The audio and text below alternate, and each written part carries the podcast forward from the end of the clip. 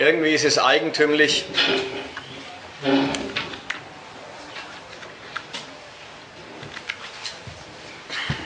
dass der Kapitalismus, je unerträglicher er für einen wachsenden Teil der Menschen wird, die in ihm leben. Und in Europa sind es im Moment radikale Prozesse der Verarmung und der Verelendung äh, unterwegs. Je schlimmer es nach der Seite wird, desto weniger Gegner, Kritiker, Feinde zieht er auf sich. Wie man das macht, alles zu registrieren, nichts unbemerkt zu lassen und trotzdem deutlich zu machen, dass ein übler Wille, ein nicht mehr bieten lassen, ein Kampf gegen irgendwelche dieser Folgen nicht ansteht, das kann der Deutsche Gewerkschaftsbund. Also zum 1. Mai, da haben Sie eine Parole aufgebracht. Da will ich jetzt mal einen Versuch machen. Ich will mal wirklich die Parole ein bisschen analysieren. Die Parole des 1. Mai, die dann auch im 1. Mai Flugblatt äh, ausgebreitet oder erläutert wird, die Parole heißt, gute Arbeit für Europa. Man muss wirklich sagen, es ist ein Kunststück, auf so eine Formulierung zu kommen.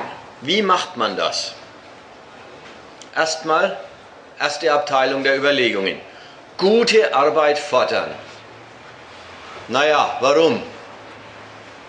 Weil schlechte Arbeit üblich ist.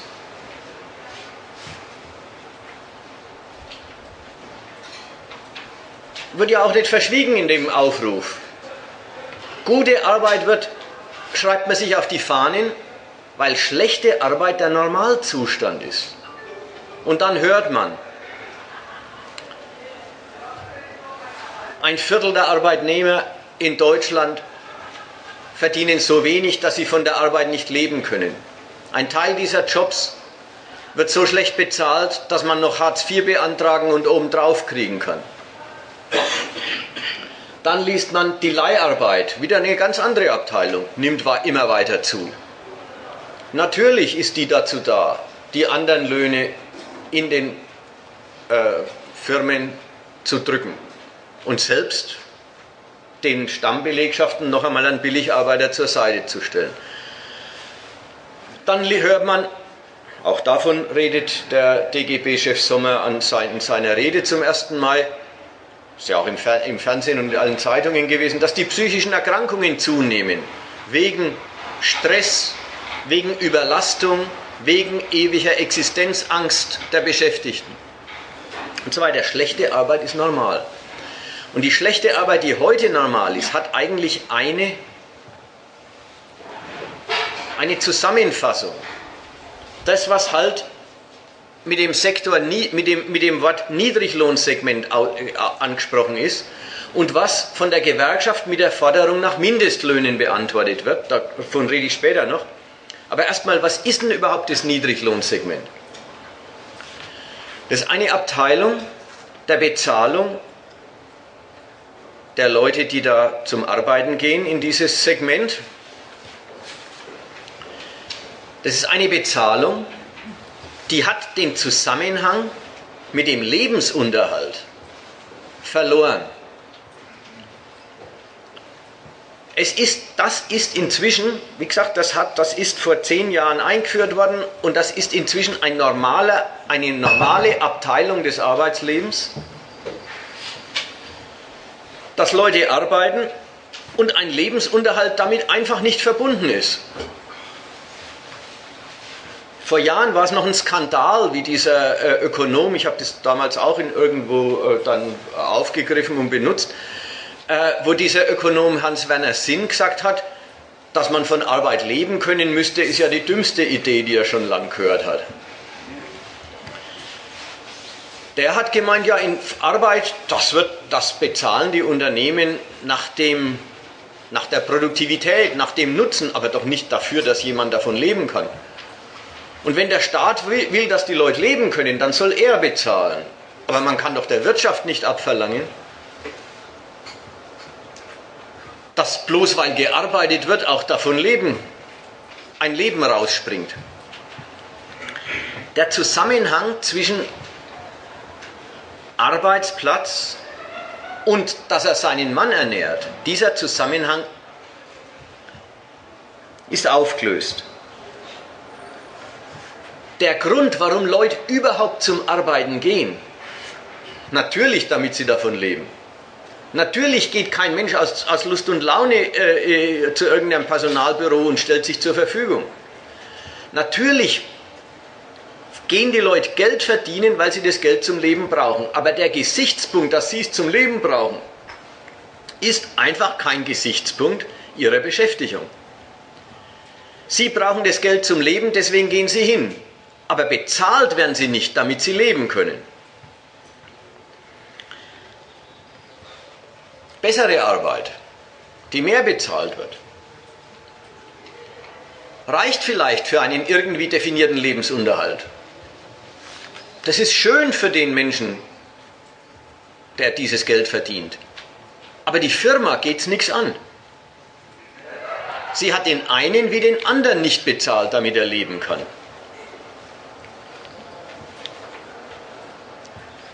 Deswegen wird am Minimallohn, mit dem ich eingestiegen bin, was deutlich.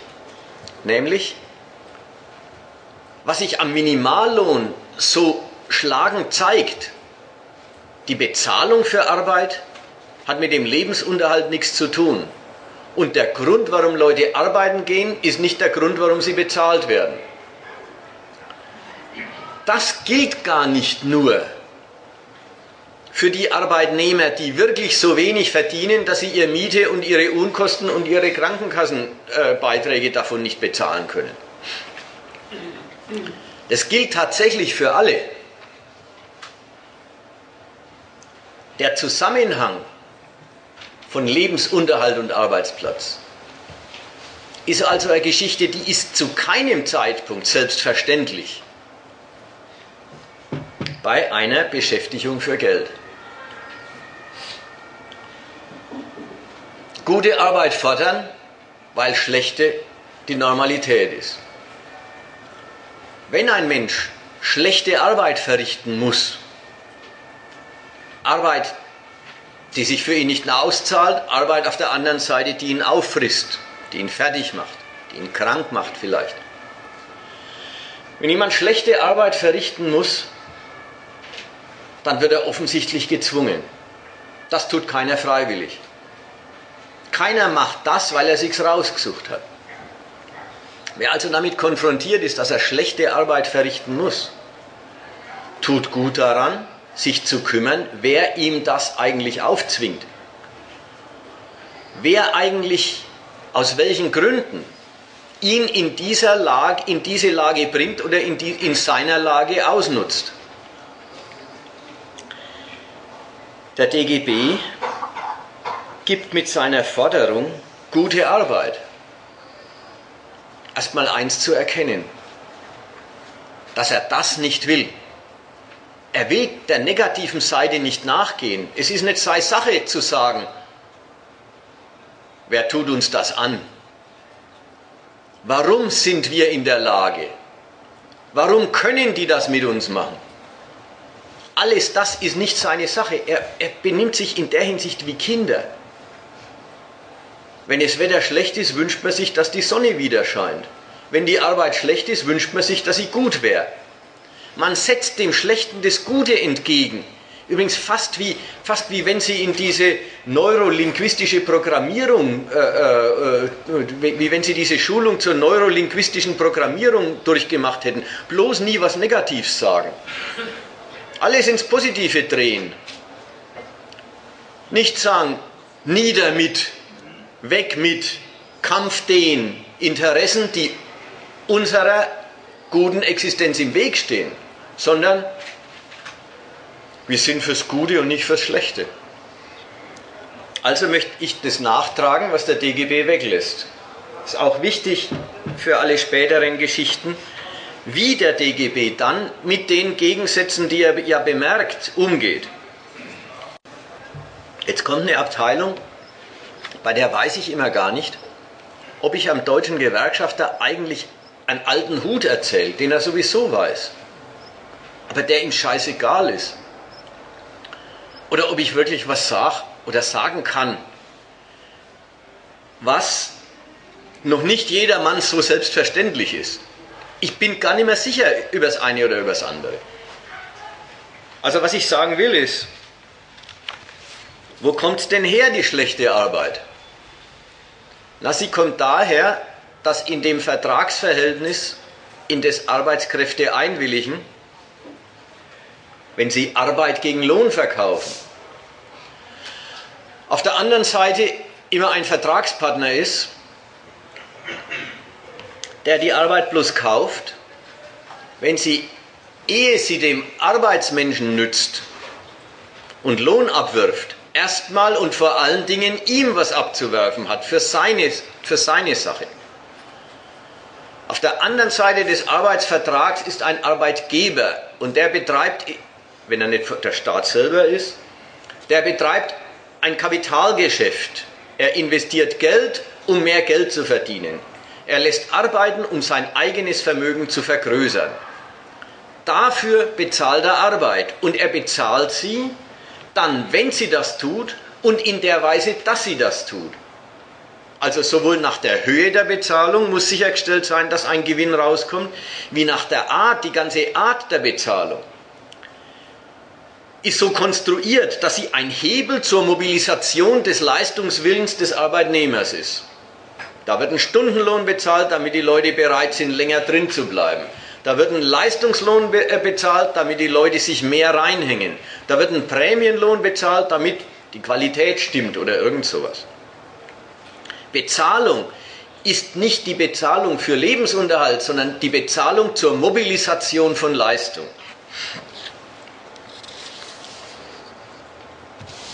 Und da ist klar, dass für diesen Zweck zur Vermehrung des Eigentums des Arbeitgebers, der Arbeitgeber ist immer die Firma, wenn das irgendein Manager ist, der übt halt dann diese Arbeitgeberfunktion aus. Wem es gehört, ist da egal, aber jedenfalls im Interesse dieser Eigentümer findet der ganze Zirkus statt. Und da ist es wichtig, da ist der das sind die Arbeitskräfte und die, die am Gewinn interessiert sind, nicht zwei Parteien. Das ist vielleicht was, was nicht jedem so klar ist.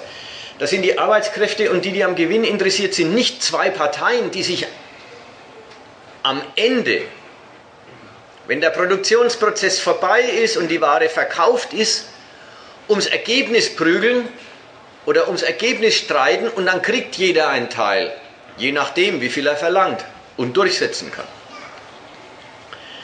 Es ist nicht so, dass das zwei, sei es streitende Teilhaber, am Betriebsergebnis sind, sondern es ist so, dass das Betriebsergebnis den Gewinn zur Voraussetzung und zum Zweck hat und deswegen die Arbeit erst gar nicht stattfindet, wenn sie nicht dem Gewinn dient.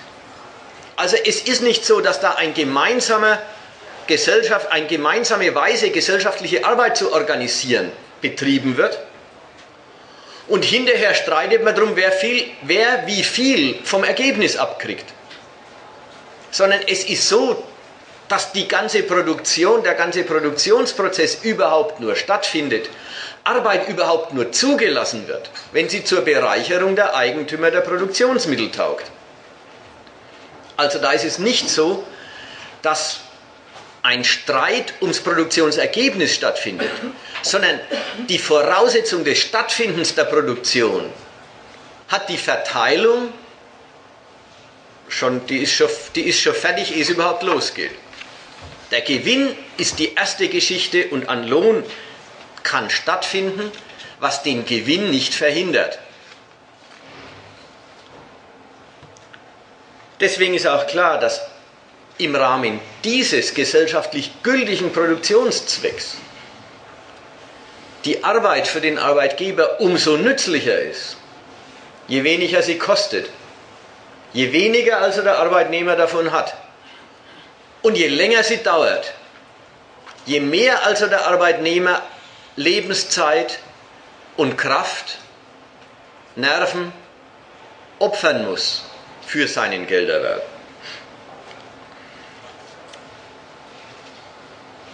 Der Arbeiter ist, ich habe es jetzt schon dreimal gesagt, kein Teilhaber an der Wirtschaft, sondern er ist eine leidige Unkost für den Zweck, um den es in der Wirtschaft geht. Er ist die negative Größe des Wirtschaftserfolgs. Deswegen lohnt sich die Arbeit für ihn auch immer nicht.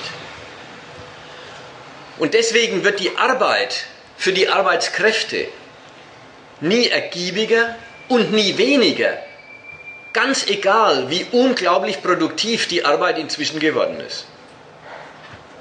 Jetzt leben wir in einer Welt mit fast, mit, mit fast vollautomatischen Fabriken. Und die Zeit der Hungerlöhne ist nicht vorbei, sondern die werden mehr. Es bräuchte überhaupt kaum mehr Arbeit, um die nötigen Dinge herzukriegen. Und was hat es für einen Effekt? Die Fähigkeit von Arbeit zu leben wird immer, wird immer prekärer. So aus diesem Grund, aus dem Grund dieses Gegensatzes, sind mal Gewerkschaften gegründet worden.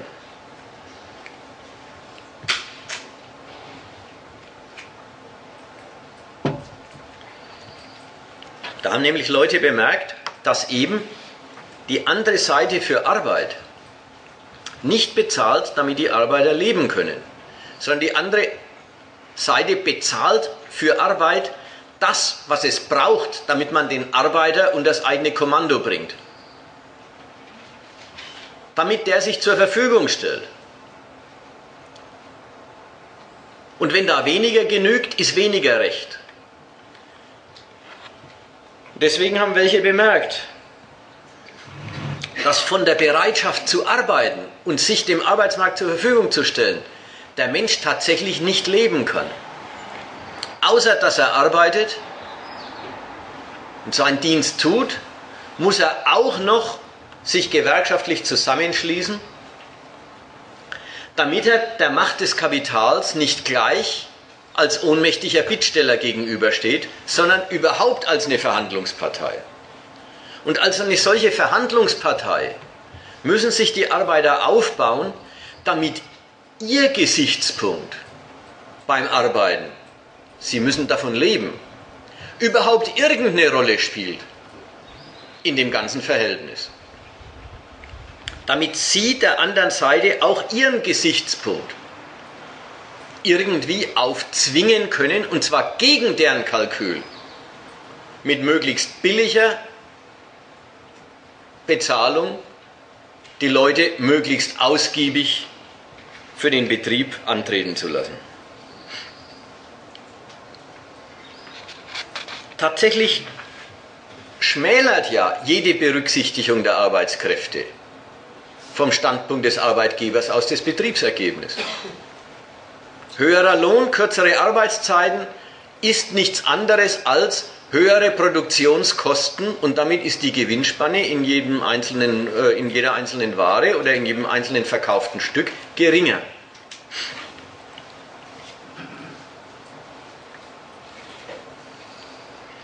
Dieser Widerspruch, dass Arbeitskräfte in dieser Wirtschaft, außer dass sie arbeiten, immer auch noch sich gewerkschaftlich organisieren und um ihren Arbeitsertrag kämpfen müssen. Dieser Widerspruch, dass ihnen gar nichts anderes übrig bleibt, als die Firmen, in denen sie arbeiten, als diese Firmen immer auch zu schädigen oder mit Schaden zu bedrohen. Dass sie einerseits arbeiten und andererseits den Betrieb immer stören müssen, um davon irgendwie leben zu können. Dieser Widerspruch hat früher Gewerkschafter zu der Einsicht gebracht, nicht alle, aber manche, dass diese Wirtschaftsweise überhaupt für sie nichts ist.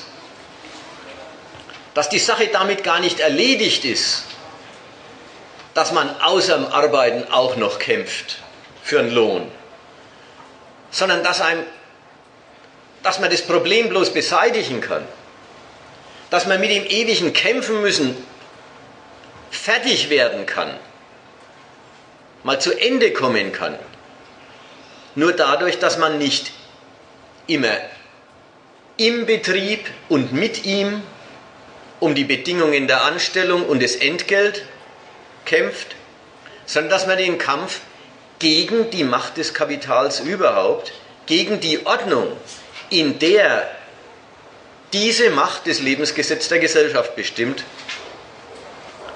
durchficht.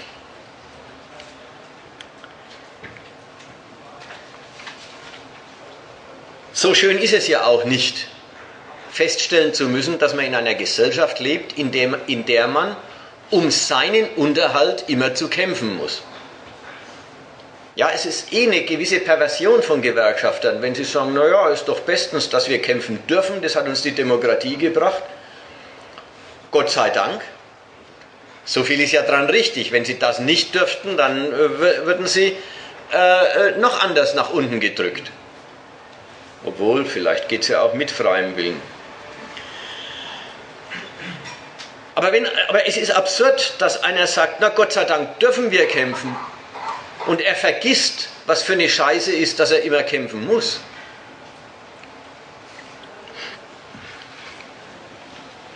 Die deutschen Gewerkschaften haben an diesem Widerspruch auch gelitten. Aber sozusagen andersherum. Sie haben auch daran gelitten, dass sie immer kämpfen müssen, außer zu arbeiten, neben dem Arbeiten immer noch kämpfen müssen. Sie haben auch daran gelitten, dass sie den Arbeitgeber schädigen müssen, von dem sie morgen doch wieder angestellt werden wollen. Dass sie die Akkumulation des Kapitals bremsen, dessen Nachfrage nach Arbeitskräften doch ihre Existenzbedingung ist. Und sie haben den Schluss daraus gezogen, nicht, dass man die Macht des Kapitals abschaffen muss, sondern dass man als Gewerkschaft aufhören muss, Gegenmacht sein zu wollen.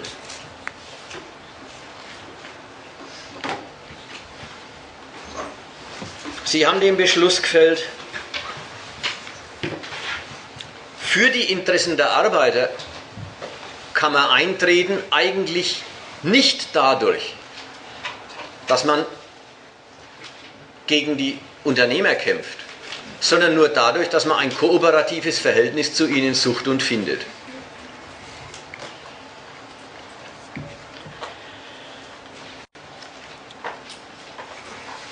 Damit sind wir beim zweiten, beim zweiten Ton dieser Forderung. Also gute Arbeit für Europa. Ich war jetzt bei gute Arbeit gewesen und habe als erste Abteilung bloß die Reflexion eingeflochten. Gute Arbeit fordert man bloß, wenn schlechte normal ist. Wenn schlechte existiert, Verschlechterung droht. Da war dann die Rede. Na, dann sollte man sich doch mal lieber befassen mit den Gründen, warum schlechte Arbeit unterwegs ist. Nein, die setzen einfach dem Schlechten das Gute entgegen und sagen gute Arbeit. Jetzt die andere Seite der Forderung, gute Arbeit. Ist ja auch eine Merkwürdigkeit. Warum die, warum die Arbeit nicht gut ist, ist ja klar. Sie wird so schlecht bezahlt, sie dauert so lang, sie macht den Menschen krank, sie fordert, überfordert ihn. Gut, das ist die Lage. Jetzt könnte man doch denken, wenn man schon nicht sagt, wir gehen der Sache auf den Grund, dann setzt man sein eigenes Interesse dagegen. Wenn man am 1. Mai schon sagt, das ist der Tag, wo wir rituell und jedes Jahr immer wieder unsere Forderungen vortragen, dann könnte man doch seine Forderungen vortragen. Also Geld her. Geld, Arbeitszeitverkürzung, Kündigungsschutz, Herabsetzung der Leistungsnormen, Entschleunigung der Arbeit, weiß Gott was, ja. Jetzt setzen die gegen, jetzt setzt der DGB an seinem 1. Mai gegen die schlechte Arbeit, die er beklagt, nicht, was er eigentlich haben will, sondern er fordert gute Arbeit. Da hört man schon raus, gute Arbeit, das ist gleich das Bekenntnis der Arbeiterschaft zu der Rolle, die sie in dem Laden spielt. Es ist ein ganz anderer Ton, wenn einer sagt Scheißarbeit oder wenn er sagt, ich möchte gute Arbeit. An gute Arbeit, da hört jeder sofort raus. Wir sind keine, die die Arbeit ablehnen. Wir sind auch keine, die die Rolle in dieser Gesellschaft ablehnen. Die wollen wir ausfüllen. Wir haben nichts gegen Arbeiten.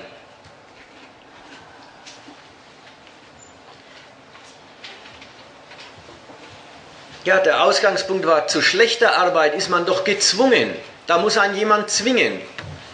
Wenn jetzt, jemand, wenn jetzt diese Leute, die sich gezwungen sehen, sich auf die Fahnen schreiben, wir wollen gute Arbeit, dann dementieren sie das Gezwungensein. Sie sagen, nein, arbeiten, das ist unser Wille. Arbeiten, das ist unsere Mission. Dafür sind wir da. Wir akzeptieren das auch, dass wir dafür da sind.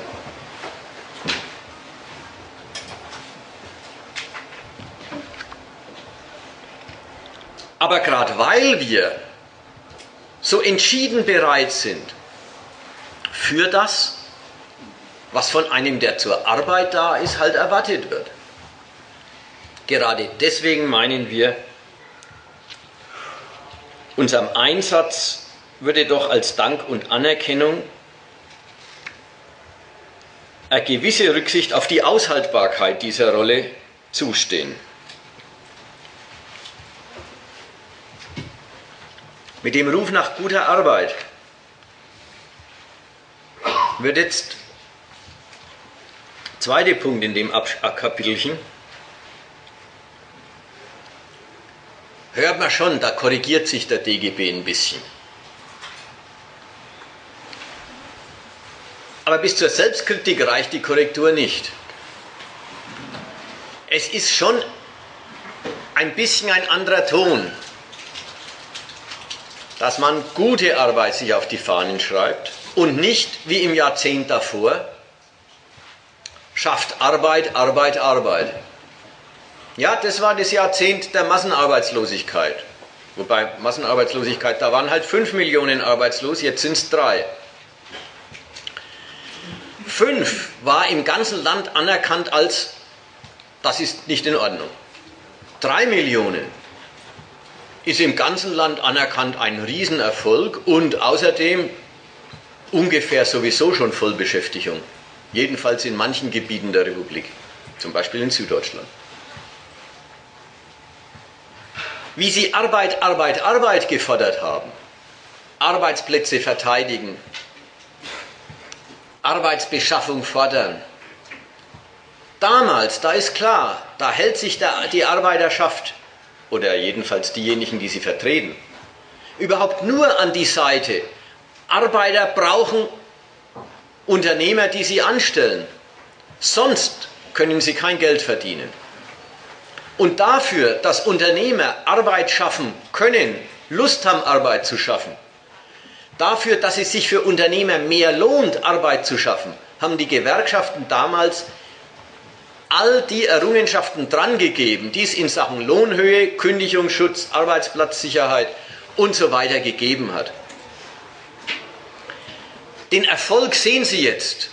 Der Erfolg heißt wirklich ein paar Millionen zusätzliche Arbeitsplätze. Tatsächlich, die gibt's. Unglücklicherweise kann man davon nicht leben. Der DGB stellt sich zu dem Ding jetzt nicht in der Weise, dass er rückblickend sagt, da haben wir ja einen riesen Fehler gemacht.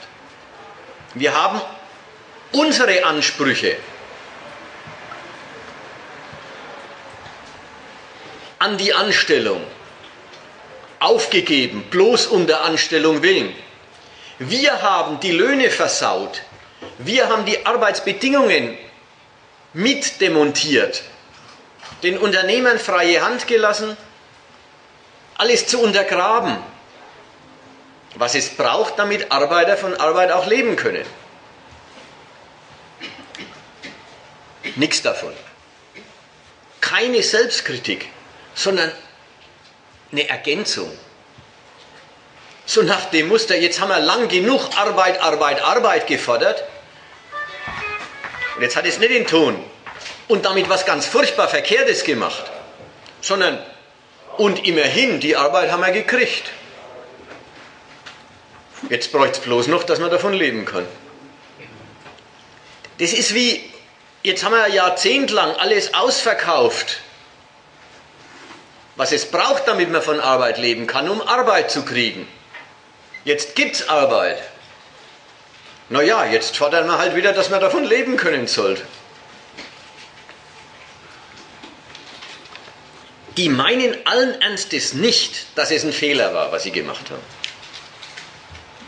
Die meinen nicht, dass der Ausverkauf eine Katastrophe herbeigeführt hat, sondern sie meinen, dass das gute Ergebnis, ein paar Millionen Arbeitsplätze, leider teuer erkauft worden ist, sodass man sich jetzt dem zu hohen Preis für die gute Sache zuwenden muss.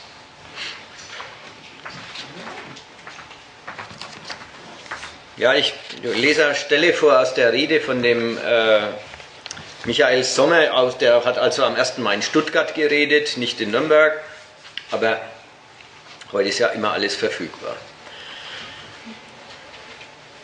Der sagt, ich komme später zu dem Gedankenkomplex noch in, im anderen Zusammenhang, ja, der sagt, wenn, es, wenn Europa krank ist, wird, wird Deutschland nicht gesund bleiben. Wenn es Europa schlecht geht, kann es Deutschland auf Dauer nicht gut gehen. Derzeit geht es uns gut. Vordergründig. Nur leider wird verschwiegen, dass das sogenannte deutsche Beschäftigungswunder damit bezahlt wird, dass ein Viertel der Menschen in diesem Land zu Hungerlöhnen arbeiten muss und von der Arbeit nicht leben kann. Ich lese jetzt das deswegen vor, weil äh, damit deutlich wird, wie, der, wie da gedacht wird.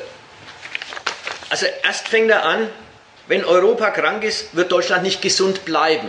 Die Auskunft ist, jetzt ist es gesund. Wir haben gute Verhältnisse. Wenn es Europa schlecht geht, kann es Deutschland auf Dauer nicht gut gehen. Ja, da hören wir jetzt schon, aber das wird nicht so bleiben. Das ist eine Gefahr für die Zukunft. Derzeit geht es uns gut. So, jetzt sagt er ernsthaft, ja, der, der erst hinschreibt, gute Arbeit der sagt ernsthaft, es geht uns gut.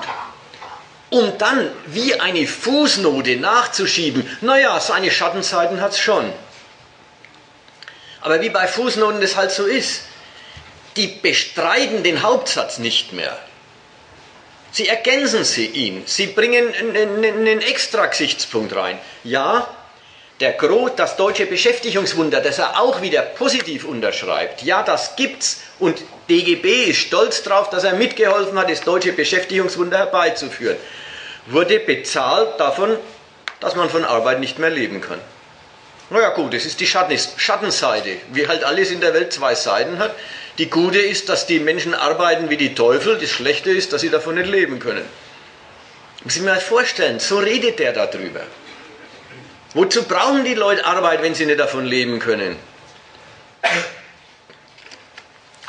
Also das, das ist wirklich ernst. Gute Arbeit fordern ist ein Bekenntnis zu der Rolle, die die Lohnarbeiter in diesem Wirtschaftssystem spielen.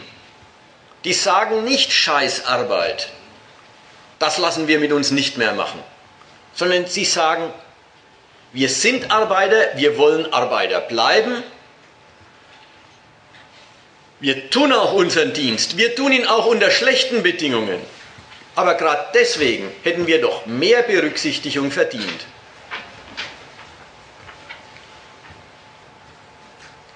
Und wer in einer Gesellschaft gegensätzlicher Interessen sozusagen die andere Seite nicht zu Zugeständnissen zwingen, sondern zu Zugeständnissen schwätzen möchte, überreden möchte, ist doch klar, wo der landet.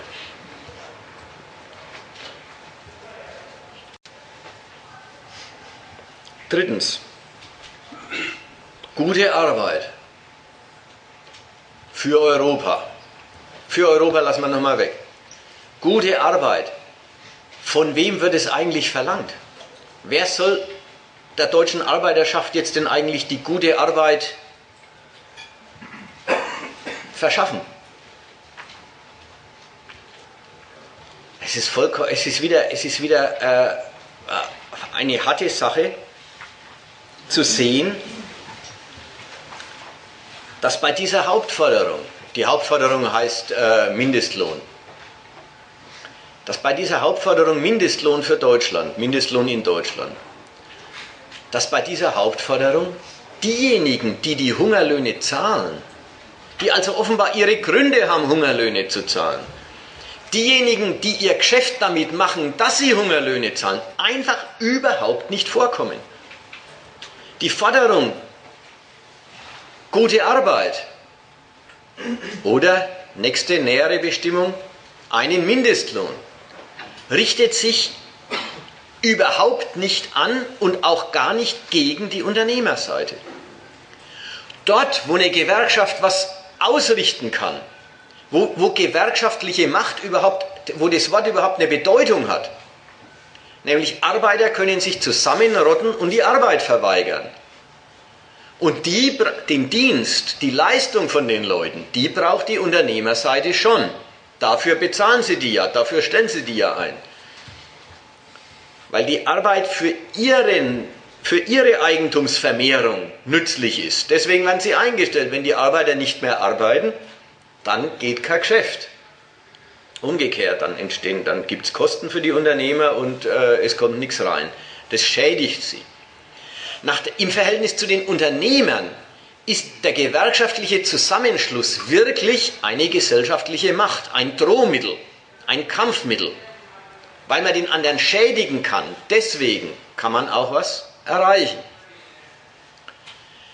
So, und genau denen gegenüber, erstens die der Interessensgegner sind, zweitens die die Hungerlöhne zahlen und da, damit ihren Reibach machen, drittens gegen die man auch was ausrichten könnte, im Verhältnis zu denen wird überhaupt nichts verlangt.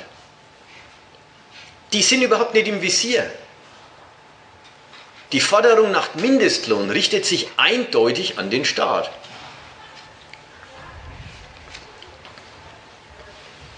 Der Staat, der, äh, der Staat soll für den aushaltbaren Lohn sorgen. Das ist nach der einen Seite gegen die Unternehmer, an die richtet man sich gar nicht, denen will man selber gar nichts abpressen. Der Staat soll es regeln. Für die Gewerkschaft selber ist es ein absolutes Armutszeugnis nach der Seite der Gewerkschaft hin. Sie erklärt nämlich sich für ohnmächtig. Ja, für, für, für Löhne in Sektoren, wo Schandlöhne bezahlt werden, dafür ist sie nicht zuständig. Da kann sie nichts bewirken.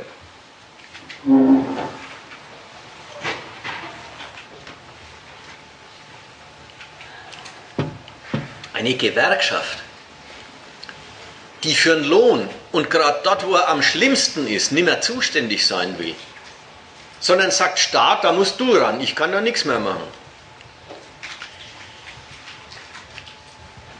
Man sagen, ist vom gewerkschaftlichen Standpunkt aus eigentlich überflüssig und eigentlich am Ende. Sie dankt ab als die Institution, die durch Zusammenrottung, durch Arbeitsverweigerung erpressend auf die andere Seite einwirkt. Sie wendet sich an den Staat und sagt, er soll für aushaltbare Lebensverhältnisse sorgen, sie kann das nicht.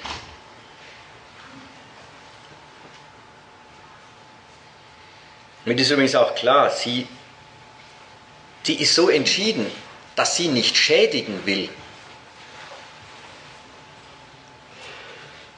Die ist so entschieden, dass sie nichts kaputt machen will. In mancher Hinsicht ist sie sogar entschieden darin, dass sie anerkennt, dass gewisse Branchen halt gewisse Niedriglöhne brauchen, sonst gibt es die ganzen Arbeitsplätze nicht.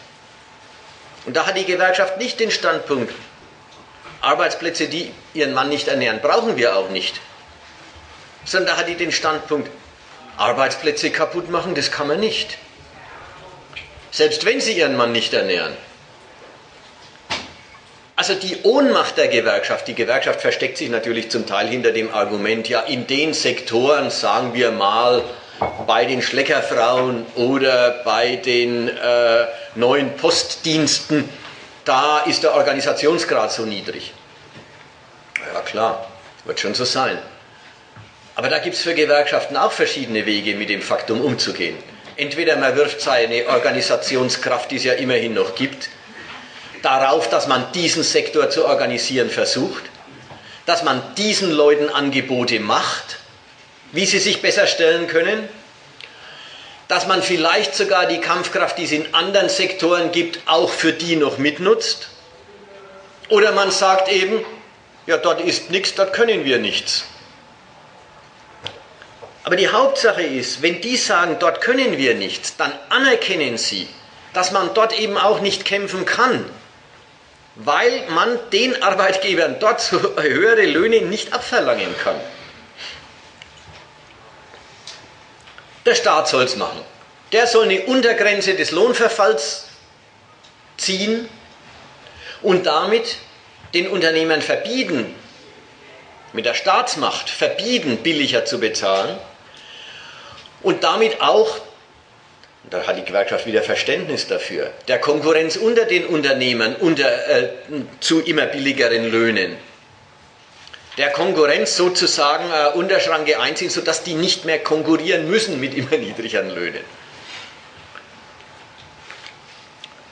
Also der Staat soll es regeln. Die Gewerkschaft, die machtvolle Organisation der Arbeiterklasse, die, der, die Einrichtung, die wirklich streiken kann, wenn sie will, sagt, sie ist ohnmächtig, das muss der Staat machen. Und lustigerweise ausgerechnet dort, wo die Gewerkschaft dann wirklich keine Macht mehr ist, sondern bloß noch eine Ansammlung von Wählern. Wie es die, sagen wir mal, die, die evangelische Kirche auch sein könnte, oder die Arbeiterwohlfahrt, oder Greenpeace, wo sie nichts anderes sind als ein Haufen von Wählern, der nur eins kann, sagen, wenn ihr das nicht macht, dann wählen wir das nächste Mal die andere Partei, die es ja auch nicht macht.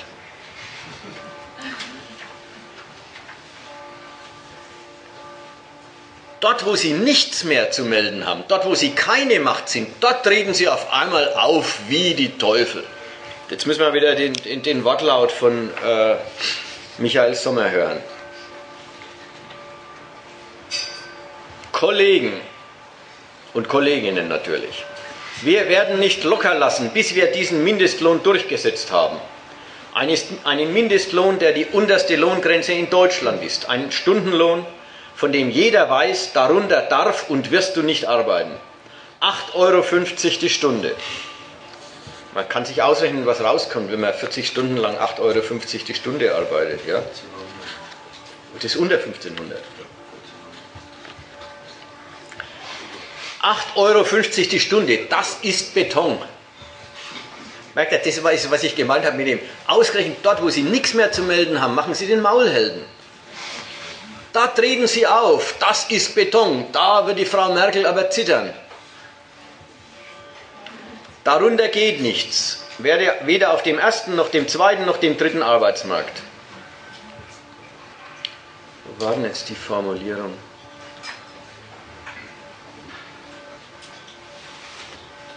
Irgendwo war eine Formulierung, jetzt finde ich sie gerade nicht, die hieß, und wenn wir das heuer nicht erreichen, fordern wir es nächstes Jahr wieder. äh, bleiben wir hart und geben nicht nach und fordern immer weiter.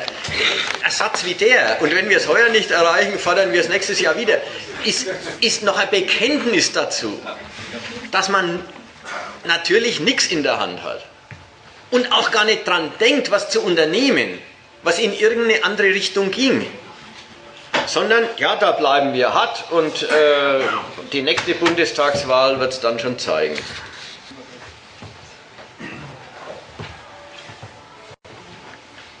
Der vierte Punkt. Gute Arbeit für Europa. Jetzt muss man mal wieder ganz anders einsteigen und sagen, was soll denn jetzt das überhaupt? Was hat denn jetzt das damit zu tun? Fragt man sich mal, mal, mal äh, was jetzt, wie wenn man in diese, in diese Brain Trusts der Gewerkschaft reinschauen könnte, was die, wie die das auskungeln. Was schreiben wir heuer drüber? Ja, es kommt wieder der 1. Mai, es muss wieder eine Forderung her. Also schreiben wir halt irgendwas, aber was? Naja gut, gute Arbeit, das war die erste Hälfte. Und die zweite Hälfte ist für Europa. Die haben einfach gesagt, heuer muss Europa vorkommen. Ah, die Frage, was gute Arbeit, wenn man es mal ernst nimmt, gute Arbeit, ja, also das soll jetzt Arbeit sein, die, die irgendwie, von der man leben kann, die irgendwie den Menschen nicht gleich kaputt macht und so zu, dann ist es ein Verhältnis zwischen den Arbeitnehmern und den Arbeitgebern, erstens. Auf der Ebene wollen die es schon gleich nicht abhandeln. Dann ist es allenfalls ein Verhältnis zwischen der Arbeitnehmerschaft und dem Staat, der eben die Arbeitsgesetze macht. Gut, dann ist es eine, eine deutsche Angelegenheit. Mit Europa hat es überhaupt nichts zu tun. Die Gesetze werden nicht in Europa gemacht. So, macht nichts. Die haben gesagt, Europa muss heuer vorkommen. Warum? Weil Europa ist das große Problem, Europa ist der große Streitgegenstand, Europa ist in der Krise und, und Europa als das große nationale auswärtige Projekt, das große deutsche Projekt Weltmacht zu werden. Dieses Projekt gerät in der Krise und angesichts der Krise in jede Menge Kritik von unten, von der Bildzeitung, ob wir effizienten Deutschen da nicht die Pleitegriechen, die Faulenzer, die Versager im Süden bezahlen. Und diese Kritik findet sicher bei den proletarischen Bildzeitungslesern so manchen Anhänger. Sagt die Gewerkschaft, da müssen wir was dafür tun, dass unsere Mannschaft auf Linie bleibt. Und müssen wir als Gewerkschaft uns zum großen deutschen Projekt bekennen. Wirklich, das kommt so zustande, weil erstmal gibt es keinen Zusammenhang zwischen dem gute Arbeit und Europa. Die haben gesagt, heuer muss ein Bekenntnis zu Europa vorkommen. Genauso wie der Sommer gesagt hat, am Ende seiner Rede muss heuer ein Bekenntnis gegen die Rechtsradikalen rein. Weil, äh, wie heißt es, nationalsozialistischer Untergrund, weil die Mod-Serie, weil die NPD jetzt endlich verboten wird, die Gewerkschaft muss sich auch dazu aussprechen. Genau in dem Sinn haben sie gesagt, heuer muss Europa vorkommen. So, und jetzt kommt Europa vor. Gute Arbeit für Europa. Man hört, die Botschaft ist doppeldeutig und sie will es sein. Die eine Hälfte. Ganz Europa braucht gute Arbeit, wie wir in Deutschland, nicht schlechte. Die Tonart, ja, die gibt's. Das ist praktisch die kreuzbrave deutsche Forderung, könnte man nicht mehr Rücksicht auf und mehr Anerkennung für die brav arbeitenden Arbeitnehmer nicht nur in Deutschland, sondern in ganz Europa aufbringen. An irgendeiner Stelle steht auch, es ist der Tag, der 1. Mai, an dem wir für unsere Rechte und unsere Würde als arbeitende Menschen demonstrieren. Muss ich mal klar machen, das ist dieses, was ich gemeint habe mit mehr Anerkennung für die, für die braven Dienste. Was ist denn eigentlich Würde? Diese Menschen sagen nicht unsere Interessen, an denen wir für unsere Interessen aufstehen, an denen wir für unsere Interessen, was ich kämpfen oder demonstrieren oder sonst was. Nein, die sagen für unsere Würde. Was ist denn die Würde?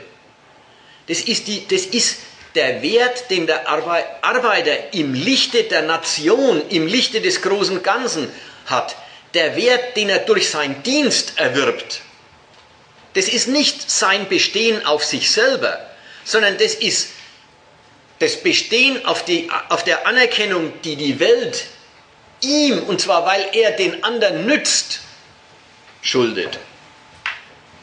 Also eine sehr vertragte, sehr vertragte Weltsicht da. Nicht ich trete auf für meine Interessen, sondern ich trete auf für die Anerkennung, die ich verdient habe, weil ich für die Interessen anderer mich hergebe. So, und in diesem Sinn eben, ganz Europa braucht gute Arbeit. Aber auch die andere Seite des Tons, aber auch der andere Ton, wir wollen alle gute Arbeit für Europa leisten. Gute Arbeit für Europa. Es hat immer auch den Ton, wir setzen uns ein für Europa. Wir sind für Europa. Und da merkt man dann schon auch mal die, äh, es, klingt wie, es ist, ein, es ist ein Nein gegen den engstirnigen, kleinen Bildzeitungsnationalismus. Die andere Hälfte ist, es ist doch ein Eintreten für den großen deutschen Europanationalismus.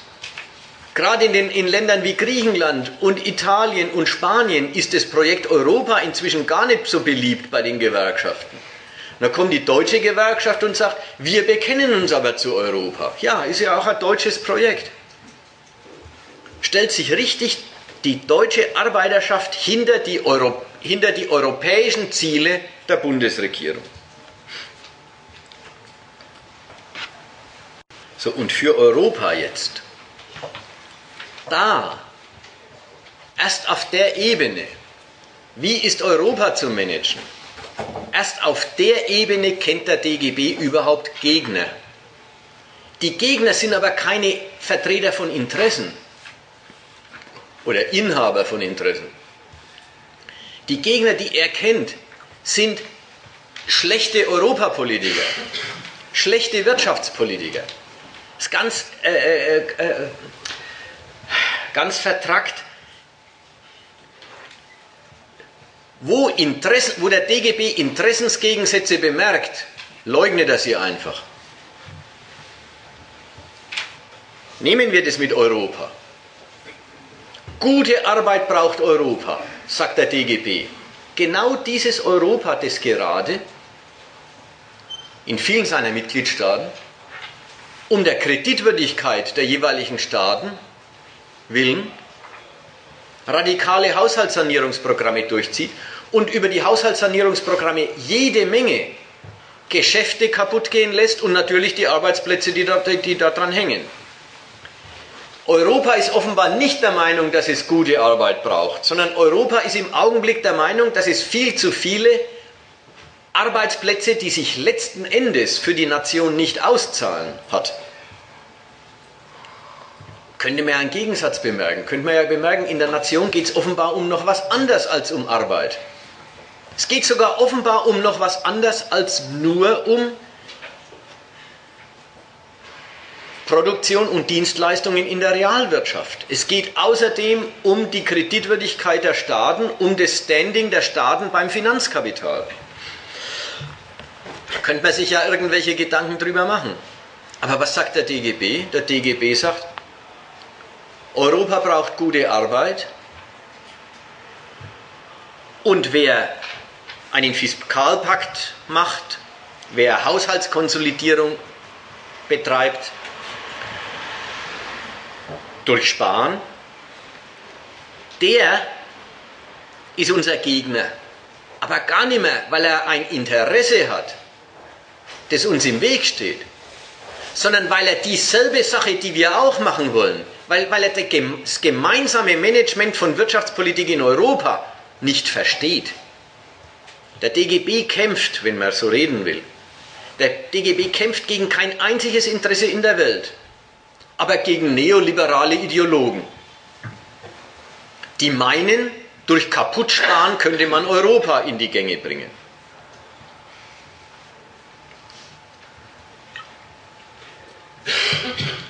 Es ist wichtig, äh, wo der sich einmischt, wo der anfängt, also wo die, wo die deutsche Gewerkschaftsbewegung anfängt, heftig zu werden,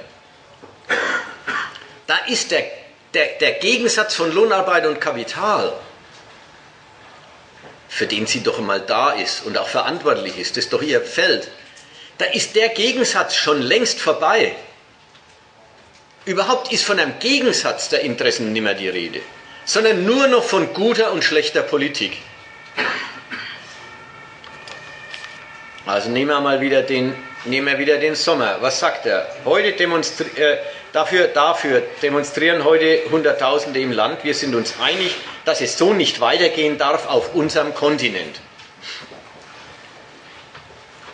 Sicher, vieles von dem, was uns heute plagt, ist, was sagt er, Resultat falscher Politik. Auf der Ebene der wirtschaftspolitischen Alternativen, auf der Ebene des, wie, wie äh, soll der Staat das Wachstum des Kapitals managen, auf der Ebene hat er Lust, eine Opposition aufzumachen. Auf allen anderen Ebenen drunter weg, auf den Ebenen, wo eben über, die, über den Lohn entschieden wird, kennt er keine Feinde. Aber auf der Ebene der wirtschaftspolitischen Alternativen soll man mehr keynesianisch das Kapital fördern oder mehr angebotsorientiert. Auf der Ebene hat er Alternativen. Sagt er sogar. Kolleginnen und Kollegen, wir sind uns sicher, wo ist es denn? Auf der Rückseite ist es. Kolleginnen und Kollegen, wir wissen, dass es vernünftige Alternativen gibt. Wo denkt er hin? Vernünftige Alternativen. Wozu? Zum Kaputtsparen Europas. Und wo denkt er rum? Vernünftige Alternativen. Der meint nicht, dass die Leute mehr Geld kriegen. Der meint nicht, dass die Arbeit nicht so belastend ist. Der meint vernünftige Alternativen zu der jetzigen Sparpolitik, nämlich die Regulierung der Finanzmärkte und die Unterstützung der Produktion realer Güter und Dienstleistungen. Da merkt man, wo der steht. Die Unterstützung realer Güter und Dienstleistungen, der Produktion realer Güter und Dienstleistungen. Da merkt man auf einmal, auf einmal in dem Thema Sparpolitik stellt sich der DGB einfach unmittelbar identisch mit den Arbeitgebern das sind die Arbeiter und die Kapitalisten, die die Arbeiter anwenden, sind zusammen die Realwirtschaft. Und wenn es was zu klagen gibt, dann nicht über die andere Seite, die einen zu einem Hungerlohn anstellt, sondern wenn es was zu klagen gibt, dann über die Banker, die die Wirtschaft in den Abgrund gestürzt haben und die Staatsführungen, die jetzt um ihrer Kreditwürdigkeit willen die Wirtschaft nicht fördern. Also der DGB ist einfach der Fürsprecher von Kapital, von Subventionen fürs Realkapital. Die Arbeitgeber sollen gefördert werden. Das braucht der Arbeitsmann. Das ist die erste Bedingung für gute Arbeit, wobei man in, Europa merkt, da ist das Wort gute Arbeit schon längst wieder vergessen und wir sind bei Arbeit. Es ist längst wieder Arbeit, Arbeit, Arbeit. In Europa gibt es zu viele Arbeitslose, in Europa muss Arbeit geschaffen werden.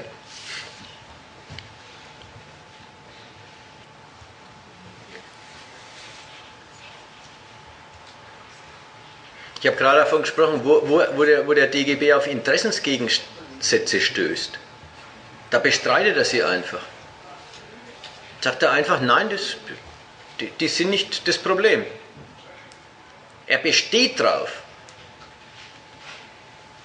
dass die, die Förderung der Realwirtschaft mit neuen Krediten, also die Subventionierung des Kapitals, dass, das, dass er das verlangen kann. Nicht, weil es den Arbeitern nützt, nützt ihnen ja auch erst vor der Hand überhaupt nicht, sondern dass er das vertreten kann, weil es für alle gut ist für Europa,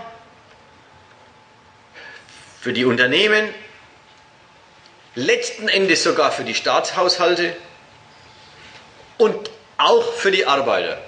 Und fordern darf er es. Nicht, weil er für die Arbeiter spricht und was fordert, was den Arbeitern nützt, sondern fordern darf er es, weil das, was den Arbeitern nützt, sowieso allen nützt. Er besteht darauf, dass es eine Interessensidentität gibt und dass wenn Arbeitsplätze geschaffen werden, dann trägt, nützt es erstens lustigerweise, das ist, er fordert ja eigentlich, dass neue Schulden gemacht werden. Dass also die Sorte Politik, die jetzt als Staatsschuldenkrise geendet hat, dass die Sorte, ja die Staaten verschulden sich und das Wachstum, das sie äh, erzeugen, reicht immer nicht, um die Schulden zu rechtfertigen, die sie immer mehr machen. Eigentlich fordert er, dass der Weg wieder mutig neu fortgesetzt werden soll. Dass das nach der Seite hin ein Problem ist, lässt er überhaupt nicht gelten, sieht er nicht. Nach der anderen Seite, ja, nur wenn neue Steuern reinkommen, wenn also Wachstum ist und Steuern bezahlt werden, dann können die Haus Staatshaushalte saniert werden. Dann haben die Unternehmen was davon, dann haben die Arbeiter was davon. Wenn es stimmen würde, dass es da eine Harmonie gibt, dass alle was davon hätten, wenn in Europa ein großer Marshallplan aufgelegt würde, den der DGB fordert, man fragt sich ja, warum tun sie es denn nicht? Wenn so wäre, werden dann bloß der DGB so klug, die richtige Wirtschaftsstrategie rauszufinden und alle anderen wissen sie nicht?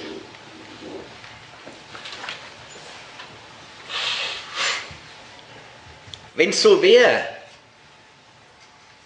dass wenn man die Wirtschaft fördert, der Arbeiter auch was davon hat, warum gibt es denn dann die Hungerlöhne? Ja, also alles das, der stellt sich einfach auf den Standpunkt, jetzt an nichts kann man was ändern. Auch die Seite muss man mal sehen. Eine Gewerkschaft, die sich als Gewerkschaft so aufstellt, dass sie am Schluss sagt, wir wissen Alternativen. Und die sind nicht im Betrieb, die sind nicht im Verhältnis von Kapital und Arbeit, sondern die sind auf der Ebene der Steuerung der Wirtschaft durch den Staat. Die sind auf der Ebene der staatlichen Ausgabenpolitik, auf der Ebene weiser Alternativen. Der, das ist eine Weise zu unterschreiben, dass es auf allen anderen Ebenen keine gibt.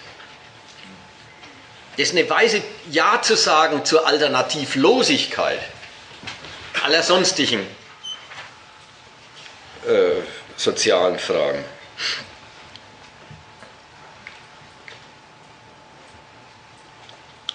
würdigen wir nochmal das Argument, mit dem er sein Beweis abliefert, dass es doch alles eine Interessensidentität ist, dass doch alles prima aufgehen könnte, wenn nur die richtige Wirtschaftspolitik gemacht würde.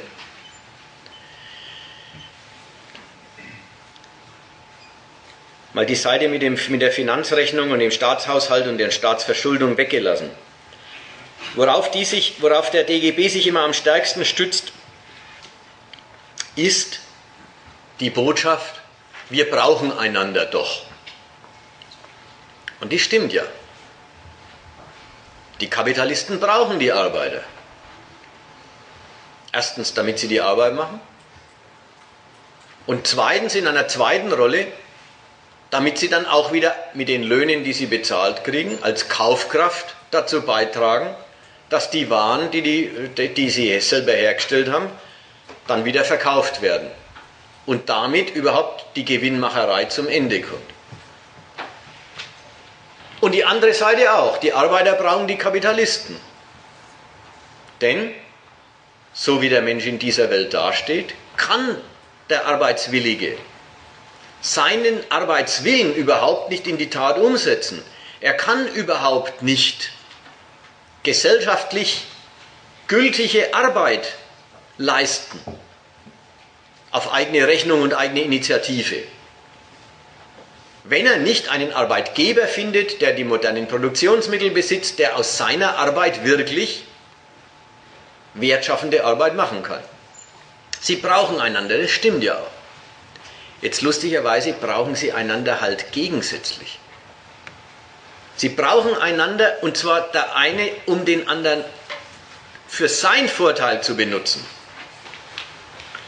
Und jetzt wird das gegenseitige Brauchen zum Argument, eine Hand wäscht doch die andere. Das gegenseitige Brauchen wird zum Argument, die Interessen gehen doch auf, wo sie sich gerade gegensätzlich brauchen. Also das, am stärksten fühlt sich der DGB, wenn er sagt, man muss die Binnenkaufkraft stärken, damit die Unternehmen wieder mehr verkaufen können, denn wenn sie nichts verkaufen können, können sie auch keine Gewinne machen.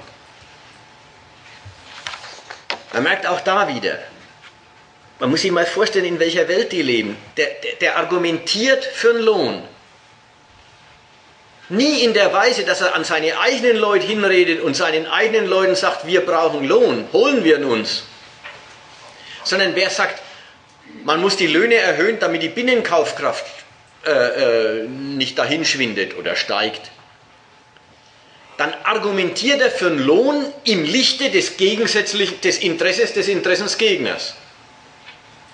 Für einen Lohn kann man eintreten. Nicht, weil die Lohnabhängigen Geld brauchen, sondern weil die Kapitalisten Kaufkraft brauchen. Weil das Geschäft in Deutschland Nachfrage braucht, sonst geht es nicht. Also tritt er für Lohn ein mit dem Argument, es nützt doch vor allem, es, wir sorgen uns quasi, wir, vor allen Dingen sorgen wir uns doch um die Wohlfahrt der Wirtschaft. Und deswegen kann man für den Lohn eintreten. Jetzt argumentiert er mit der zweiten Funktion des Lohns für die Wirtschaft. Und den gibt es ja. Die gibt es ja, die zweite Funktion. Jetzt argumentiert er mit der für eine Erhöhung der Löhne und tut auf einmal so, als ob es die erste Funktion des Lohns. Er ist der Kostenfaktor, den man für den Leistungserbringer zahlen muss, als ob es die nicht gäbe. Er vergisst schnell mal, dass der Lohn eher Nachfrage ist. Kostenfaktor Arbeit in der Gewinnrechnung ist.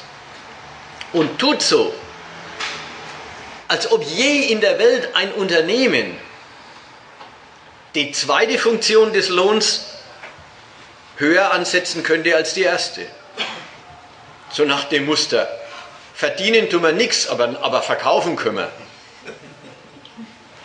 Ist doch klar, dann brauchen Sie ja nicht verkaufen, wenn Sie nichts verdienen. Den Standpunkt, damit wir verdienen können, verzichten wir auf Gewinn. Den Standpunkt, wir stiften, wir stiften die Kaufkraft, die wir hinterher wieder abschöpfen. Sagen, das ist ein sinnloser Prozess, da können Sie es gleich behalten, Ihr Geld. Tatsächlich stiften die Kapitalisten ja Kaufkraft in der Hand der Arbeitskräfte. Aber immer nach Maßgabe ihrer Gewinnrechnung. Lohn, der sich für sie lohnt.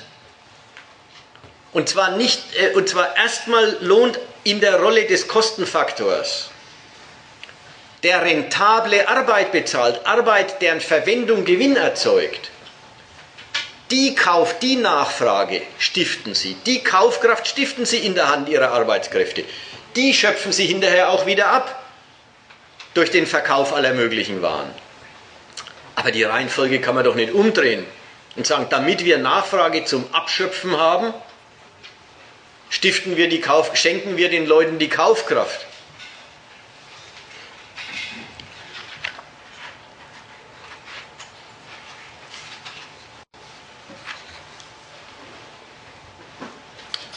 Wo wollte ich hin mit dem Abschnitt?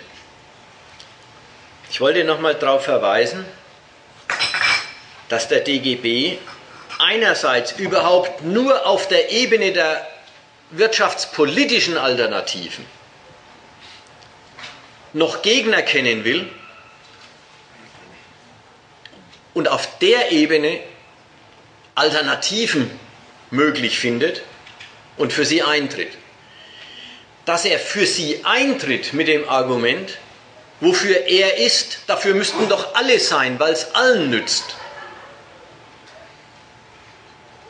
Er definiert das Arbeiterinteresse in das Wirtschaftsinteresse hinein, damit er ja nichts fordert, was gegen das Wirtschaftsinteresse der Nation sein könnte.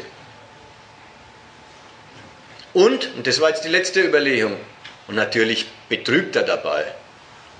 Natürlich ist es alles Quatsch. Es stimmt eben nicht, dass das Arbeiterinteresse ein positiver Bestandteil der nationalökonomischen Ziele ist. Es stimmt eben nicht, dass ein möglichst hoher Lohn die beste Bedingung fürs Geschäft im Land wäre. Und wenn es so wäre, welcher Blödmann sollte das verhindern wollen und immer Löhne schmälern wollen? Wenn der hohe Lohn ein Segen für alle wäre. Es stimmt eben nicht, dass er ein Segen für die Wirtschaft ist. Wenn der DGB das da also sein, das Arbeiterinteresse ins Wirtschaftsinteresse rein definiert, um dann für die Wirtschaft eintreten zu können und sagen zu können, ja, ich verlange doch bloß, was allen nützt und nicht meinen Leuten vordringlich, dann ist es auf der einen Seite eine, billige, äh, eine Lüge dann ist es auf der einen Seite eben Heuchelei. Man präsentiert wirtschaftspolitisch verpackt das Interesse der eigenen Mannschaft als Gemeinwohl, als Allgemeininteresse, obwohl es es gar nicht ist. Man muss bloß sagen, im Fall dieser Gewerkschaft hat man weniger den Eindruck, dass da der Egoismus sich versteckt, sondern mehr umgekehrt, dass das Versteck das eigentlich Gemeinde ist und der Egoismus der Schein. Die Gewerkschaft will wirklich ihre Loyalität zu dem Gemeinwesen ausdrücken. Das ist ja Heuchelei immer auch. Es ist ja die Verbeugung vor dem großen Ganzen. Dieser Gewerkschaft ist es wirklich wichtiger, ihrer eigenen Mannschaft zu sagen, wir sind doch hier im Prinzip gut aufgehoben. Und dem Staat und dem Kapital zu sagen, in uns habt ihr eine zuverlässige Mannschaft. Als auf Schleichwegen das eigene Interesse zu befördern. Was ja auch überhaupt nicht geht, weil das den durchschauen die anderen ja immer sofort. So, das wäre jetzt eigentlich die Geschichte, die ich zeigen wollte an, diesen, an dieser blöden Forderung gute Arbeit für Europa.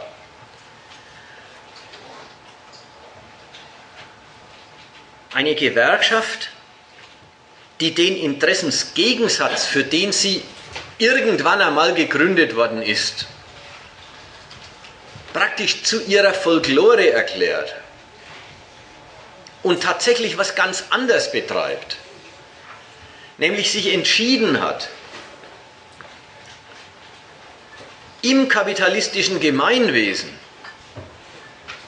bei Staat und Kapital nicht Rücksicht auf die Arbeiter zu erzwingen gegen den Betrieb, sondern bei Staat und Kapital mit dem großen Nutzen, den die Arbeiterschaft denen stiftet, um Rücksicht auf diese dienstbaren Geister zu werben.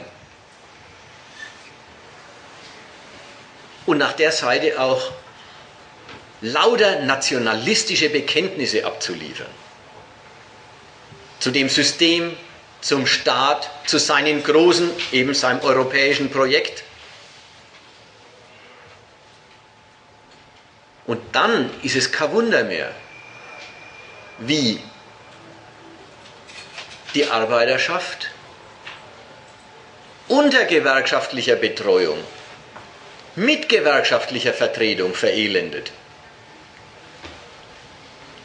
Das, was früher mal als Elend existiert hat, wie es keine Gewerkschaft gegeben hat, ist heute ja nicht einfach weg, sondern wird heute mit der verantwortlichen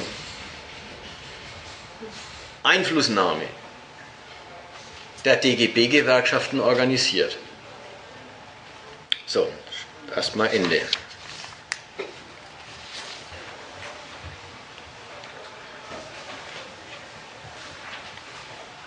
Haben wir denn gar niemanden aus dem Gewerkschaftslager da, der sagt, irgendwie hätte ich denen doch Unrecht getan?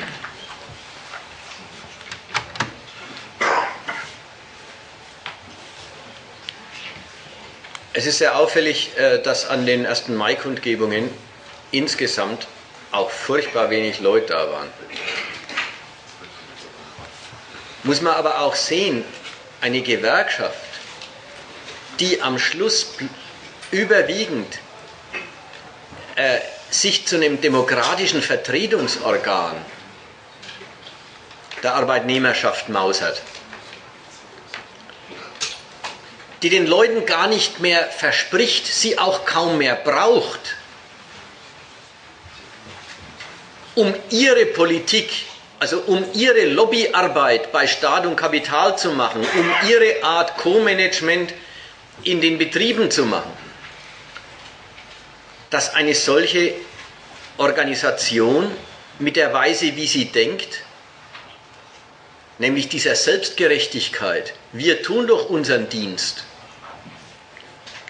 da könnte man doch, da könnte man doch mehr Rücksicht auf uns nehmen. Dass sie mit dieser Selbstgerechtigkeit sich ja auch eine Basis zieht, die die Sache dann auch so sieht. auch die Kombination von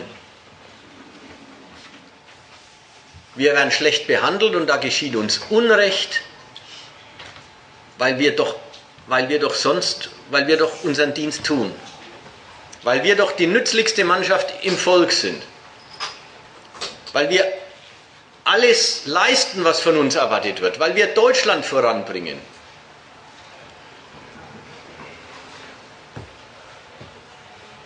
Wenn Sie auf die Weise lernen, dass man erst Patriot ist und dann irgendwann Arbeiter, dann sehen Sie die Sache halt selbst so. Dann haben Sie auch gar nicht den Eindruck, und, und Sie haben ja zu Recht nicht den Eindruck, dass man etwas versäumt, wenn man zum 1. Mai nicht hingeht. Dass man ein Eintreten für die eigenen Interessen unterlassen hätte, wenn man dort nicht hingeht. Insofern wird es dann ein lustiger Zirkel. Fragt mal radikalere Gewerkschafter, warum macht ihr so eine scheiß Politik? Sagen die, ja, die Basis macht nicht mit. Und die Basis, schön zirkulär, bleibt daheim, sie bleibt ja wirklich daheim.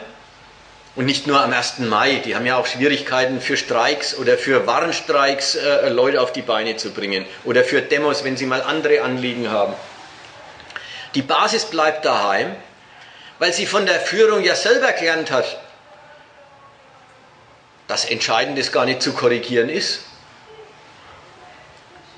Dass sich die großen Fragen ja doch entlang oder ja, dass sich die, die Lebensbedingungen ja doch viel mehr über die Abhängigkeit vom Wirtschaftserfolg als über die Gegnerschaft zu den Arbeitgebern entscheidet. Ja, wenn man das seiner Basis mal lang genug beigebracht hat, dann sagt die Basis, dann sehen wir auch nicht mehr ein, warum wir die Geschäfte unserer Arbeitgeber in dem Maß stören sollen, wie es die Führung meint, dass man sie stören muss. Insofern wirklich die Gewerkschaft als Organisation überlebt. Das heißt ja sogar, sie hätte jetzt ihre Krise und ihren totalen Mitgliederschwund ein bisschen gebremst. Aber eigentlich leben wir langsam in einem nachgewerkschaftlichen Zeitalter. Die ist was anders geworden. Sie ist eine politische Vertretung, eine Lobbygruppe der Arbeitnehmer bei Staat und Kapital und nicht eine Vereinigung der, Arbeits-, der Arbeiterschaft zur Entfaltung von Schädigungsmacht gegen die Geschäfte, mit der man eine Berücksichtigung erzwingt.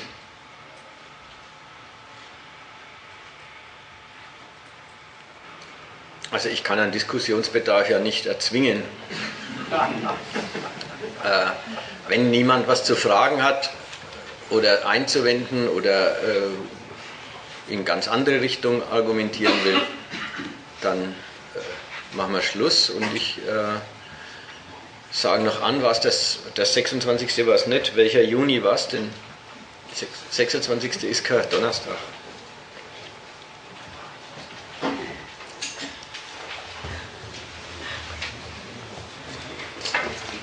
Also spät im Juni. Ich wollte noch was, wollte noch was ergänzen. Ja. Ich finde, äh, wie weit sich die Gewerkschaft von dem, was sie mal war, äh, äh, entfernt hat, merkt man ja darin, wenn sich so eine Gruppe von Menschen wie die Fluglotsen mal so aufführt, die Gewerkschaften früher, dann werden die ja von, der, von den DGB-Gewerkschaften richtig gehend angefeindet. Ja. Die werden ja wie Aussätzige betrachtet.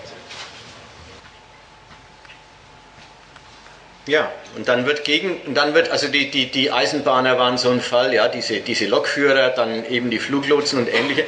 Und dann wird lustigerweise gegen die das Argument Solidarität in Anschlag gebracht. Wobei Solidarität wirklich die Solidarität in der Bescheidenheit ist. Den, die, die, niemand ist da mehr willig, die Sache umgekehrt zu lesen und zu sagen, ja, wenn es da, wenn's da kämpferische kleinere Gruppen gibt, die zeigen, die zeigen, was man erreichen kann, wenn man zusammenhält, dann können doch auch die nicht so kämpferischen großen Gruppen sich ein Beispiel dran nehmen. Nein, da, denkt der, da, denkt, da denken die deutschen Gewerkschaften viel zu äh, äh, quasi nationalpolitisch, nationalökonomisch. Die sind viel zu sehr auf dem Standpunkt, um Gottes Willen, wie, soll man, wie soll man denn für so viele Leute so viel raus, was rausholen? Das geht doch gar nicht. Also immerhin haben die zu den Eisenbahnern gesagt, was die Lokführer jetzt für sich äh, abgreifen, das steht für die anderen Bahnbeschäftigten nicht mehr zur Verfügung. Das muss man sich vorstellen, da wird argumentiert mit der Vorstellung eines Topfes. Den gibt es nun mal. Und entweder alle teilen sich solidarisch bescheiden, zu gleichen, also zu, gleiche Teile sind es ja eh nicht. Die Gewerkschaft organisiert ja die ganz niedrigen Löhne bis zu den hohen. Also zu den, also entweder man teilt sich zu den vorgesehenen Proportionen in den Topf, oder aber manche nehmen sich was und dann wird der Topf für die anderen kleiner. Dass man der anderen Seite was abzwingt, was überhaupt nicht vorher feststeht in der Größe, dass dann die andere Seite sehen muss, was sie für Geschäfte macht. Vielleicht ist der Gewinn dann kleiner. Vielleicht müssen sie höhere Preise verlangen. Vielleicht können sie höhere Preise verlangen, je nachdem. Aber das geht alles den Arbeiter überhaupt nichts an, wenn er für sich was braucht. Alles das wird abgelehnt mit dem Argument, das würde ja quasi in Deutschland das Preisgefüge, die Gewinnlage durcheinander bringen, das geht sowieso nicht.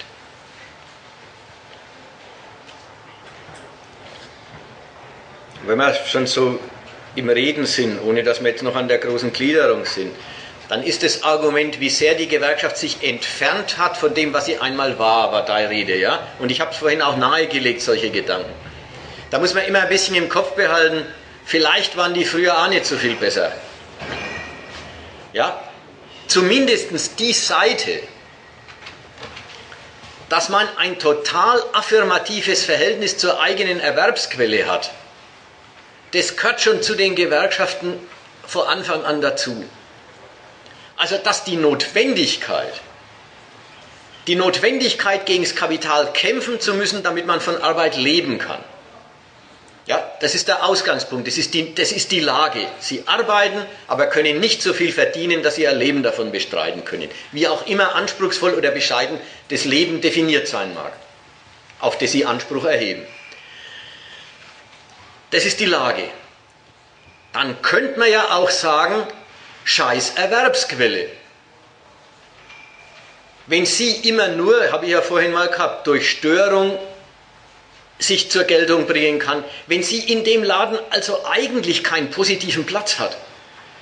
Wenn das Wohl dieser Wirtschaft und dieser Gesellschaft nicht identisch ist, nicht zusammenfällt mit dem Wohl der Arbeiter, sondern der Arbeiter sich immer gegen den Gang der Dinge seinen Anteil erkämpfen muss, dann ist es eine Scheißgesellschaft und selber hat er eine Scheißerwerbsquelle. Er könnte doch erkennen, dass seine Erwerbsquelle gar kein Besitzstand ist, der sich zu schützen und zu hegen und zu pflegen lohnt, sondern vielmehr sei Erwerbsquelle bloß die freiheitliche Form seiner Dienstbarkeit an einem fremden Interesse. Wenn man sich als Gewerkschaft aufbaut, hat man immer schon den Übergang gemacht zu, die anderen nutzen uns aus, aber wir machen eigentlich alles richtig. Sonst wird man Kommunist und betreibt den Lohnkampf gleich mit der Zielsetzung, das System zu stürzen und nicht mit der Zielsetzung, auf ewig und drei Tage in dem System an Lohnkampf, den man jetzt endlich führen darf, zu führen. Also insofern ist ein affirmatives Verhältnis zur Revenuequelle deswegen dann immer auch gleich schon eine moralische Umdeutung. Eine moralische Umdeutung von Arbeit ist die Quelle von Eigentum für andere.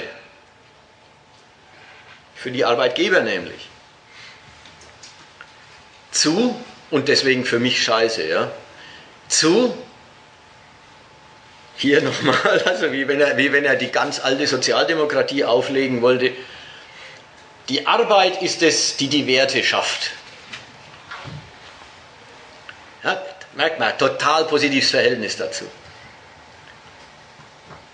die Umdeutung, Man fasst die, die, den kapitalistischen Ausbeutungsbetrieb, diese Gesellschaft, in der die Arbeit eben, das, die, die Arbeiterschaft, das auszunutzende Kollektiv ist für einen Reichtum, der sich woanders sammelt. Wer gewerkschaftlich affirmativ ist, auf, sei, auf seine Einkommensquelle äh, sich positiv bezieht, womöglich stolz auf sie ist, der deutet es um im Sinn von Arbeit schafft alle Werte. Wir sind es doch, die den größten Nutzen in der Gesellschaft stiften. Der hält die Gesellschaft dann doch für ein Gemeinschaftswerk. Der hält die Wirtschaft dann doch für eine gemeinsame Anstrengung der Lebensbewältigung und findet da gar nichts verkehrt, sondern am Schluss bloß bei der Verteilung zwischen Kapital und Arbeit kommt der Arbeiter zu kurz. Also diese Sorte Umdeutung die steckt in der Gewerkschaft von allem Anfang an drin. Und wenn Sie sagen, ein gerechter Lohn für ein gerechtes Tagwerk, also 1890 oder was, dann wird darin ausgedrückt, dass Sie eine Vorstellung von einem korrekten Tauschverhältnis zwischen Kapital und Arbeit haben. Und das ist das Gegenteil von der Einsicht, dass jede bezahlte Arbeit ausgebeutete Arbeit ist.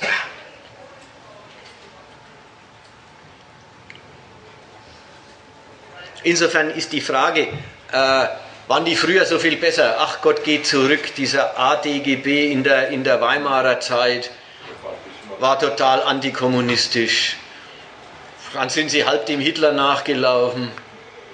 Also kurzum, vielleicht ist die Sache mit früher und heute gar nicht so total äh, äh, richtig. Es ist ein Hilfsmittel, um zu sagen, welche, welche Fronten die nicht ins Auge fassen und wo sie die Fronten sehen, bei denen sie meinen, es lohnt sich zu engagieren.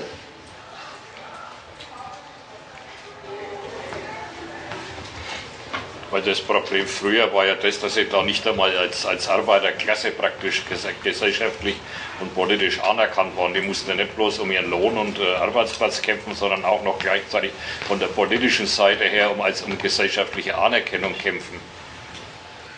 Das sind wir jetzt, das wollten Sie. Ja, das sind wir jetzt vor der Weimarer Republik, ja? ja? Ganz am Anfang. Ja, ähm, war das zu hören?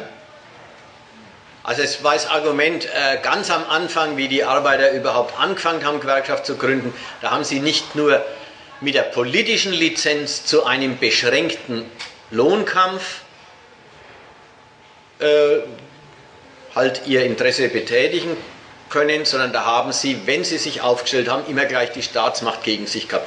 Das hat sie sozusagen vor allzu schnellen und frühen Versöhnungen äh, bewahrt. Ganz unabhängig von der Frage, ob sie sich viel anders gedacht haben.